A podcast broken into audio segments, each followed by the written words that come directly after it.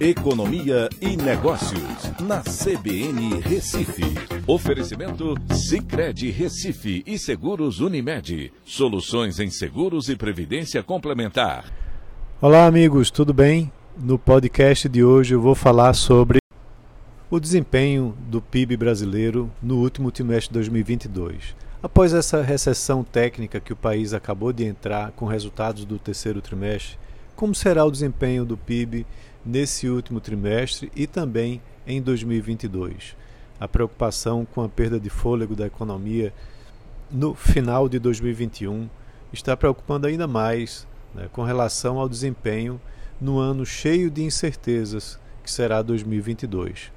O desempenho do agronegócio no quarto trimestre deverá ser fraco novamente.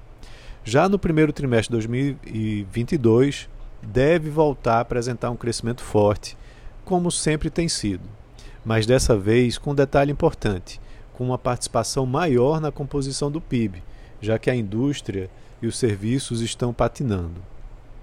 A indústria apresentou, por sua vez, a quinta queda seguida mensal no mês de outubro, demonstrando que as incertezas, o aumento dos juros e a crise de oferta de insumos têm prejudicado o setor. Já o setor de serviços vem apresentando uma recuperação importante, mas as incertezas da Omicron também preocupam. O ano de 2022 terá investimentos mais baixos que em 2021, e isso é ruim. As incertezas são maiores em um ano eleitoral, há uma inflação nos bens de investimentos, a construção civil mais cara, máquinas e equipamentos importados impactados pelo câmbio, além, claro, de uma Selic a 11,75% em 2022. No final de, de, desse ano de 2022, o país terá uma inflação controlada em torno de 5%, por conta da forte atuação do Banco Central na política monetária. Mas isso fará a economia andar de lado.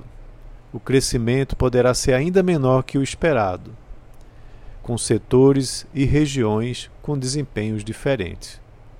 É possível que o ano alterne trimestres de crescimento positivo com outros de queda no PIB. O desempenho no setor de serviços será importante para que a economia não tenha uma recessão prolongada em 2022. Mas vale lembrar que o Auxílio Brasil e os gastos em investimentos dos estados também ajudarão. Então é isso. Um abraço a todos e até a próxima.